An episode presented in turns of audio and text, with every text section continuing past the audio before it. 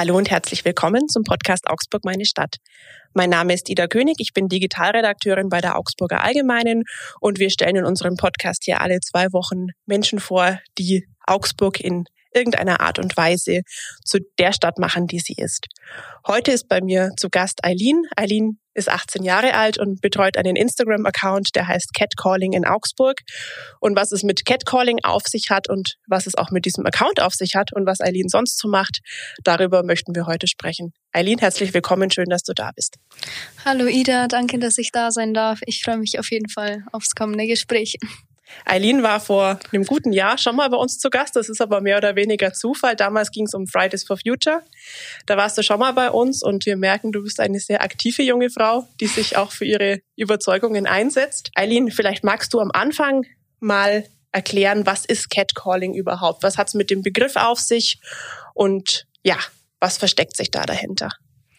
Also als Catcalling wird verbale sexuelle Belästigung im öffentlichen Raum bezeichnet und per Definition ist es so, dass ähm, das von Männern gegenüber Frauen ausgeht und tatsächlich ist es auch so, dass es zum allergrößten Teil ähm, Frauen sind, die betroffen sind und Männer in dem Fall die Täter sind. Also es fängt schon mit sowas an wie hinterherpfeifen oder ähm, jemanden aus dem Auto heraus anzuhupen, Geräusche zu machen, ähm, aber auch ja belästigende Sätze zu sagen oder ähm, und meistens ist es das Kommentieren von Körperteilen. Also es ist im Endeffekt alles, was Frauen irgendwie unangenehm ist, würde ich jetzt mal sagen, und einfach auch eine Grenzüberschreitung darstellt, oder? Auf jeden Fall. Ja. Ich glaube, äh, Viele unserer Hörerinnen werden sich jetzt wiederfinden und irgendein Beispiel wissen, wo ihnen das schon mal selber passiert ist. Eileen, wie seid ihr denn auf die Idee gekommen, du und deine Freundin Theresa zusammen diesen Account äh, zu starten? Gab es da ja persönliche Erfahrungen, wo ihr euch gedacht habt, das kann eigentlich nicht sein oder wie kamt ihr auf die Idee? Ähm, also ich hatte das damals im Ende Frühling begonnen und aus den Beweggründen heraus zum ersten, dass Catcalling eine Thematik ist, die so normalisiert ist, dass sie fast schon unsichtbar wird und auch von vor allem jungen Mädchen ja schnell abgetan wird, aber eben auch, weil das vom Umfeld ähm, und von der Gesellschaft sehr, also Erfahrungen einfach relativiert werden und sehr oft gar nicht als Belästigung wahrgenommen werden. Von der Person, die betroffen ist, wird sie aber ganz klar als Be ähm, Belästigung, als sexuelle Belästigung wahrgenommen. Und natürlich ist es auch so, dass ähm, wir, also Theresa und ich, genauso davon betroffen sind. Wir haben auch beide Catcalling schon erlebt, auch als wir mal zusammen unterwegs waren. Also das ist leider keine Seltenheit. Genau. Und wir wollen ähm, auf jeden Fall Aufmerksamkeit dafür schaffen. Deswegen ähm, schreiben wir, also kreiden wir die Erfahrungen von Personen auf der Straße an, damit es analog eben sichtbar wird, laden die Erfahrung aber eben auch auf Social Media hoch, dass es auch digital sichtbar wird und wir wollen damit auch einfach einen Raum für Betroffene schaffen, in dem sie ihre Erfahrungen teilen können, wenn sie das gerne möchten und vor allem auch anonym teilen können. Und ähm, des Weiteren ist ein wichtiger Teil, dass sich ähm, die Betroffenen sozusagen ähm, das, was ihnen in dem Moment genommen wurde, ähm, ja, wieder zurückholen können, weil ähm, Catcalling auf einem Machtgefälle basiert. Die Person, die jemanden catcallt, ähm, spielt bewusst Macht aus und strahlt aus, hey, ich nehme mir gerade das Recht und kommentiere deinen Körper und belästige dich. Und in dem Moment ist für die meisten ähm, das ein Moment der ja Machtlosigkeit und man ist in dem Moment oft sehr perplex und weiß nicht, wie man reagieren soll und denkt sich dann vielleicht eher im Nachhinein, hätte ich doch das und das gemacht und wir wollen die Möglichkeit bieten, dass dieses machtlose Gefühl im Nachhinein zumindest nicht existieren muss und die Person dann das Gefühl hat, handeln zu können ankreiden. Das macht er ja ganz wortwörtlich. Er schreibt die Sprüche mit Kreide auf die Straße, oft auch an die Stellen, wo es konkret passiert ist. Da schreibt er dann auch drunter, hier passiert. mhm. ähm, und verweist auch auf euren Social Media Account. Wie viele Menschen erreicht ihr denn mit euren Aktionen auf Instagram so in etwa? Auf Instagram folgen uns jetzt im Moment knapp 1100 Menschen und das ist auch immer weiter am Wachsen. Also das sind vor allem für Augsburg ziemlich schnell recht viele Menschen geworden die davon mitbekommen haben. Damit wir so ein bisschen verdeutlichen können, um welche Sprüche es da so geht, habe ich einen Kollegen gebeten, einige der Äußerungen, die wir auf eurem Instagram-Account gefunden haben, mal aufzunehmen. Und ähm, das wollen wir uns jetzt hier anhören. Ganz wichtig, das sind natürlich nicht Dinge, die sich mein Kollege ausgedacht hat, sondern Dinge, die so tatsächlich passiert sind und die Frauen euch weitergeleitet haben. Hey Puppe, soll ich dir mal richtig besorgen? Bück dich, dein Gesicht ist mir scheißegal. Du geile Schnecke, wo willst du denn noch hin? Ich glaube, bei diesen Aussprüchen war es sehr klar, dass es sich um Belästigung handelt. Du hast es vorher aber schon angesprochen. Also es geht auch viel früher schon los. Beispielsweise eben mit Hinterherpfeifen oder Anhupen oder sowas. Ist es denn sehr individuell, was Frauen als sexuelle Belästigung empfinden? Oder wie ist da so dein Eindruck? Also auf jeden Fall ist Belästigung dann eine Belästigung, wenn man es als solche wahrnimmt. Ähm, aber bei Catcalling ist auf jeden Fall schon klar zu erkennen meistens, was ist jetzt Belästigung und was nicht. Und beispielsweise schon beim Hinterherpfeifen oder aus dem Auto heraus anhupen fühlen sich Frauen einfach schon belästigt und das ja auch mit gutem Grund. Also eine Person pfeift dir ja nicht hinterher oder hupt dir aus dem Auto heraus oder macht eklige Geräusche, weil sie dir ein Kompliment macht. Die Person macht es, um ähm, wie gesagt, dir Macht zu demonstrieren und dir zu zeigen, dass sie sich eben gerade das Recht herausnimmt, das zu machen. Und das ist ja auch etwas Ungefragtes. Genau. Also es ist ja schon so, dass Catcalling letztendlich überall auftritt. Also es ist auch eine Debatte in anderen europäischen Ländern beispielsweise und das ist sicherlich ein globales Problem. Ähm, jetzt konzentriert ihr euch ja auf Augsburg und schreibt auch die Sprüche in Augsburg auf die Straße. Ähm, sind euch denn da Orte aufgefallen, an denen sowas häufiger vorkommt als an anderen? Also generell ist es in Augsburg so, dass das überall tatsächlich vorkommt. Oft ist es aber schon so, dass wir zum Beispiel gehäuft Belästigungen aus öffentlichen Verkehrsmitteln mitbekommen, dass etwas in Straßenbahnen zum Beispiel Bedrängungen passieren, aber auch oft abends vor ähm, Clubs zum Beispiel, aber auch am Arbeitsplatz. Also ganz so klare Tendenzen sind da nicht zu erkennen. Das also ist, ist jetzt kein Max-Straßen-Phänomen. Nee, absolut nicht, absolut nicht. Vielleicht kannst du mal erklären, wie bereitet ihr euch auf eure Aktionen vor und wie läuft es ab? Also wir bekommen von einer Person eine Direktnachricht über Instagram, wo dann die Erfahrung der Person geschildert wird. Meistens dann in einem bisschen längeren Text, weil eben auch die Umstände beschrieben werden und die Person schreibt uns dann noch den Ort, an dem das passiert ist. Ähm, und dann brechen wir die Nachricht runter auf ein, zwei kurze Sätze, also dass man das tatsächlich auch auf die Straße dann kurz so schreiben kann. Meistens beschränkt sich das dann auf die Aussage. Ähm, des Täters. Und genau, dann fahren wir an den Ort, wo das passiert ist und kreiden dort die Erfahrung der Person an, ähm, setzen darunter dann noch den Hashtag stoppt sexuelle Belästigung, schreiben noch drunter, dass das hier passiert tatsächlich ist, weil die Menschen, die das so analog sehen und die ähm, die Aktion nicht kennen, wissen ja nicht, dass es tatsächlich genau an diesem Ort passiert ist. Und das ist ein wichtiger Teil der Aktion, weil wir uns den Ort zurückholen, an dem Macht ausgespielt wurde von einem Täter. Und dann machen wir ein Foto davon und laden das eben auch auf Instagram hoch, dass es auch digital sichtbar wird. Genau. Und zum Ankreiden selber. Meistens sind wir bisher immer alleine gegangen schauen, inzwischen schauen wir aber, dass wir das öfter mal zusammen machen, weil man natürlich auch beim Ankreiden sehr häufig konfrontiert wird von Menschen, auch in negativer Art und Weise. Was für Erfahrungen habt ihr denn da gemacht? Beobachten euch die Menschen und äh, wenn sie euch ansprechen, was sagen sie denn so? Uns beobachten auf jeden Fall Menschen, also es bleiben viele Menschen stehen, schauen sich das an, manche machen ein Foto und manche sprechen uns auch einfach an, was wir denn gerade machen und was ähm, der Beweggrund dahinter ist.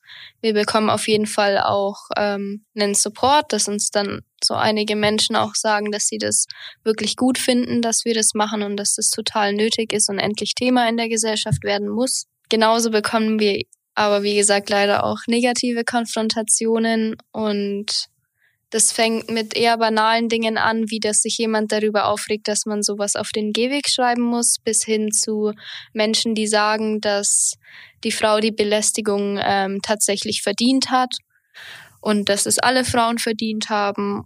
Oft wird auch noch relativiert, also dass dann zum Beispiel gefragt wird, ähm, also was die Personen zum Beispiel an Kleidung anhatte. Das passiert ganz oft. Ähm, so eine Täter-Opfer-Umkehr, also dass die betroffene Person plötzlich verantwortlich für die Tat eines Belästigers gemacht wird. Also was, was man ja auch von ähm, körperlicher Belästigung bis hin zu Vergewaltigungen kennt, dass man sagt, na gut, dieser, oder es gibt immer Menschen, die sagen, na, dieser quasi selber schuld, die hatte einen kurzen Rock an, was aber ja letztendlich äh, überhaupt nichts miteinander zu tun hat.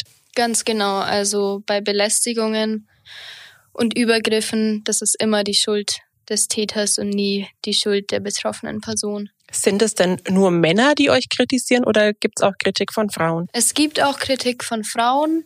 Es ist auf jeden Fall ein sehr geringerer Teil. Der größte Teil kommt schon von Männern, die dann auch relativieren im Sinne von ähm, hinterherpfeifen ist doch gar keine Belästigung. Mit manchen kann man sich noch unterhalten und denen das erklären, aber bei manchen funktioniert es absolut nicht mehr auf ähm, einer sachlichen Ebene.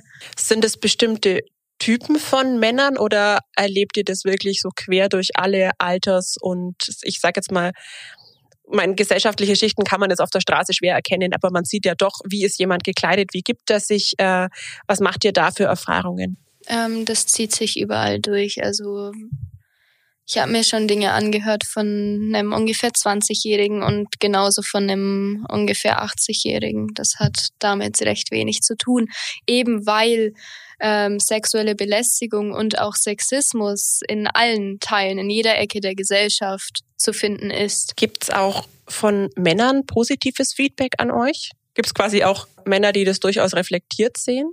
Gibt es mit Sicherheit. Ähm, aber äußern die sich auch bei euch? Gibt's auf jeden Fall auch. Wir haben auch männliche Follower ähm, und ich bekomme auch von meinem Umfeld, also von männlichen Personen auf jeden Fall auch einen Support. Aber natürlich liegt es auch daran, in welchem Umfeld man sich begibt, in welcher, welche Blase man sich natürlich einfach aufgebaut hat. Ähm, und ja, es gibt auf jeden Fall männliche Personen, die das reflektiert betrachten und auch versuchen, ähm, sich in der Thematik weiterzubilden, weil nun mal ist es eben so, dass Männer meist, also die meisten zumindest, nicht wissen, wie das ist, wie es sich anfühlt oder auch wie sich ähm, Alltagssexismus einfach anfühlt. Und sie haben das Privileg, sich nicht damit auseinanderzusetzen, weil sie damit eben nicht zwangsläufig konfrontiert werden. Aber es gibt auf jeden Fall einige ähm, die das tun.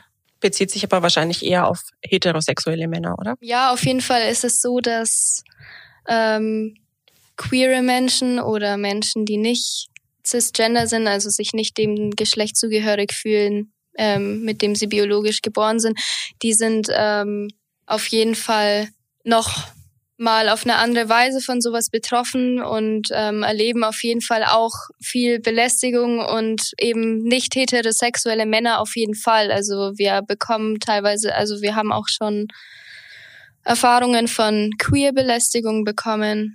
Ja.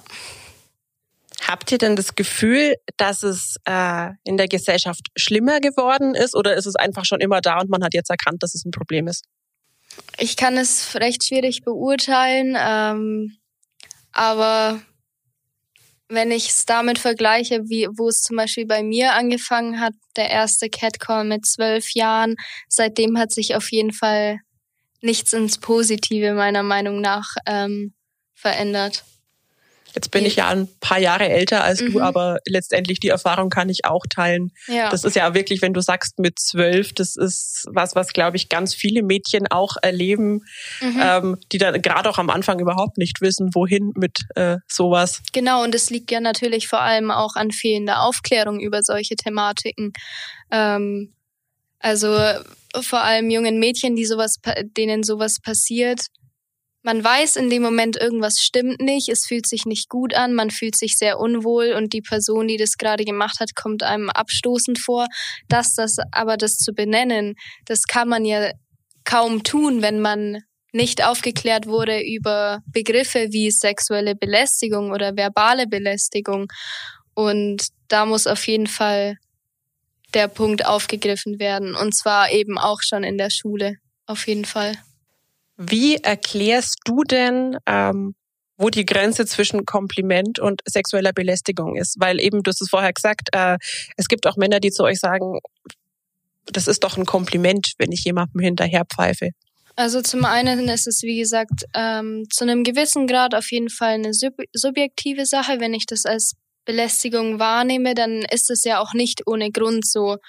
Ähm, wir sind ja keine Gegnerinnen von Komplimenten, absolut nicht. Aber es geht ja auch um den Rahmen, in dem das geschieht. Wenn das ein wildfremder Mensch auf der Straße ist, der mich tatsächlich nur auf meinen Körper reduziert in dem Moment und mich ja als Objekt tatsächlich betrachtet, ähm, dann ist es ganz klar kein Kompliment. Wenn aber jemand zu mir hinkommt und sagt, ähm, die Jacke, die du anhast, finde ich echt schön oder du hast echt schöne Augen, dann kann ich das auch als Kompliment wahrnehmen. Und natürlich merkt man aber auch ähm, einfach das an der Atmosphäre, also wie die, ob die Person einen herablassenden Ton hat und einen respektlosen Ton. Es gibt ja auch eine Petition, die jetzt schon eine Weile läuft, äh, die fordert, dass Catcalling strafbar sein soll. Antonia Quell hat die gestartet, äh, eine Studentin aus Deutschland. Ähm, fürs Quorum hätte sie 50.000 Unterschriften gebraucht. Das hat sie locker erreicht. Es gibt 66.000 aktuell. Ich habe vorher mal nachgeguckt. Das ist so der aktuelle Stand. Ähm, was hältst du denn von dieser Petition und findest du das sinnvoll? Also zur Lage in Deutschland ist es ja ähm, so, dass Catcalling in Deutschland nicht strafbar ist. Catcalling ist so gesagt einfach legal in Deutschland. Das heißt, wenn ich jetzt verbale sexuelle Belästigung erlebe, dann hat es tatsächlich einfach wenig Sinn, damit zur Polizei zu gehen. Man kann da rechtlich ganz wenig machen. Eine sexuelle Belästigung gilt in Deutschland erst als solche, wenn sie eine physische Belästigung ist, wenn es eben tatsächlich ein Übergriff ist. Bei Catcalling ist es so, da muss tatsächlich mh, mm, rechtlich kann man da nur was machen, wenn es eben eine Beleidigung ist, wenn dann bestimmte Wörter zum Beispiel auftauchen. Ähm, als sexuelle Belästigung wird es dann aber natürlich trotzdem nicht angesehen. Die Betroffenen haben ja von einer, mit schon einer Machtlosigkeit zu ähm, kämpfen und dass sie da rechtlich nicht dagegen vorgehen können, macht es auf jeden Fall auf keinen Fall besser. Und es ist nicht so, dass jetzt ein Gesetz die Lösung wäre. Das ist es absolut nicht, weil der Ursprung der Probleme ja ganz tief in der Gesellschaft ähm, verwurzelt ist und an jahrtausendem langen Patriarchat liegt und Deshalb wäre einfach ein Gesetz nicht die Lösung, weil dadurch sich ja strukturelle, institutionelle, sexistische Probleme und Denkmuster ja nicht auflösen würden. Es würde aber Betroffenen, zumindest einigen, mit Sicherheit helfen. Also es wäre vielleicht ein erster Schritt, oder? Ja, auf jeden Fall. Was denkst du denn, was muss sich ändern und was kann sich vielleicht auch kurz bis mittelfristig ändern, dass Catcalling weniger zum Problem wird? Weil innerhalb weniger Wochen und Monate ein System umzukehren ist natürlich schwer, aber du hast vorher zum Beispiel schon angesprochen, dass äh, sowas vielleicht in der Schule thematisiert werden könnte. Was hast denn du für Ideen, wie eben gerade eine Aufklärung für junge Menschen funktionieren könnte? Für Jungs und Mädels. Genau, also es muss eben für Jungs und Mädels auf jeden Fall passieren. Ähm, ich finde eigentlich, dass die Schule auf jeden Fall schon mal ein guter Ort dafür sein kann, ähm, dass generell erstmal darüber gesprochen wird, dass es sexuelle Belästigung ist, eben Catcalling, ähm, weil tatsächlich, also ich habe nicht erlebt, dass jemand in meiner Schullaufbahn auch von Lehrkräften her darüber gesprochen hat und dass das jemand wirklich mal benennt, wäre auf jeden Fall ein Schritt. Und natürlich auch ähm, jungen männlichen Personen das eben auch mitzugeben. Und das Problem ist gerade irgendwo ja auch, dass ähm, Mädchen irgendwie gesagt wird, wie sie sich verhalten sollen oder wie sie sich schützen sollen. Komm nach Hause, bevor es dunkel ist. Ähm, geh nicht da und da alleine hin, triff dich nicht alleine mit dem und dem, schick mir die Adresse da und dahin und so weiter.